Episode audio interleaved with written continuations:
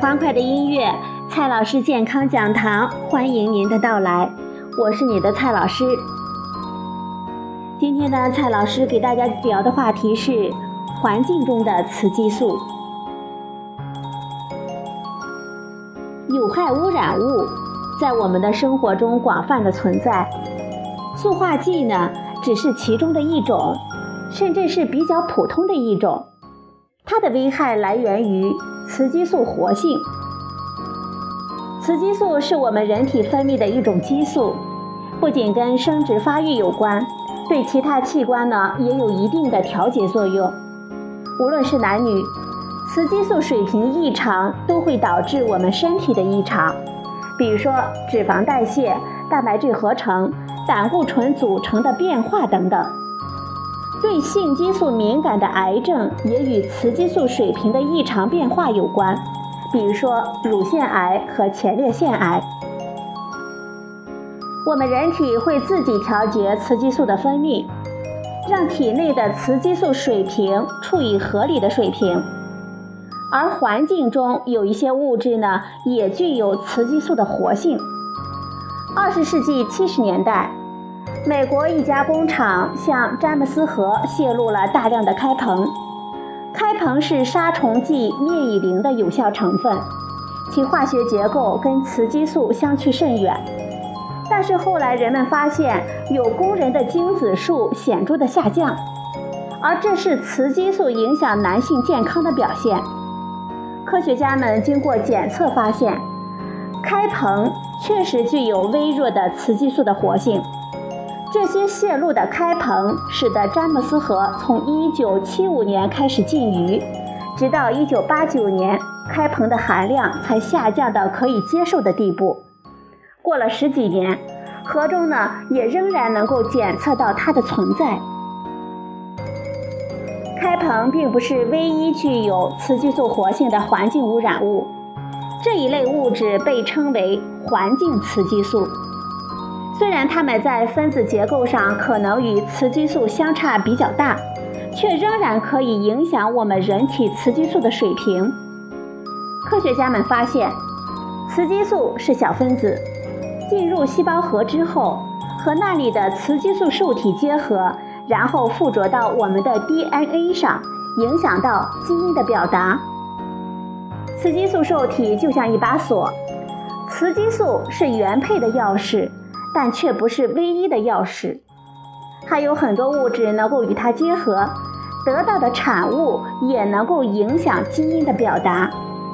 有的物质虽然不能开锁，却可以影响雌激素的分泌，或者是影响雌激素进入细胞核。或者是影响雌激素受体的合成。从结果来看呢，它们导致了我们体内雌激素的异常，最终影响我们人体正常的生理活动。这种影响大到一定程度，就会出现某一方面的症状。目前发现的环境雌激素很多，塑化剂就是其中的一类，它也包含着很多种具体的物质。比塑化剂更普遍的环境雌激素就是某些杀虫剂、除草剂、灭菌剂，其中最为我们熟知的就是 DDT，还有一些工业的污染物，比如说多氯联苯、二恶英，一些药物，比如说避孕药，自不必说呢，它含有雌激素，甚至有些洗涤用品的成分中也有雌激素的活性。甚至有一些重金属，比如说铅、汞、镉等等，也具有雌激素的活性。这些环境雌激素一般是现代工业带来的污染物，这也使得许多原生态的追求者对现代工业充满了质疑。但是实际上，许多天然的植物中也会有环境雌激素的存在。最为我们熟知的就是，大概呢是豆类中的异黄酮，全谷以及蔬菜水果中的一些植物化学成分也具有雌激素的活性。这些成分我们已经吃了上万年，仅仅是以前不知道而已。环境雌激素如此的普遍，虽然塑化剂让许多人恐慌。而实际上它并不能算是最严重的。如果要追求再少的有害物质也不可接受，那么只能把人类社会退回到工业革命之前。而即使如此，那些天然的环境雌激素也还是不可避免的。不管是塑料、杀虫剂、避孕药，还是其他的工业产品，毕竟是为我们人类生活带来了很大的好处。我们不可能因为对健康可能带来风险就拒绝它们。现实的做法应该是这样的：我们积极的去发现。检测和评估各种污染物对我们健康的影响，搞清楚它们的作用机理和剂量的关系，尽可能的准确的找出对我们人体健康不产生影响的剂量，制定安全的标准，然后评估我们能够接触到的量。如果安全标准大于接触的剂量，那么这种污染物的存在就可以接受。反之呢？就要想办法去减少它的存在，并且寻求其他更好的产品来取代它。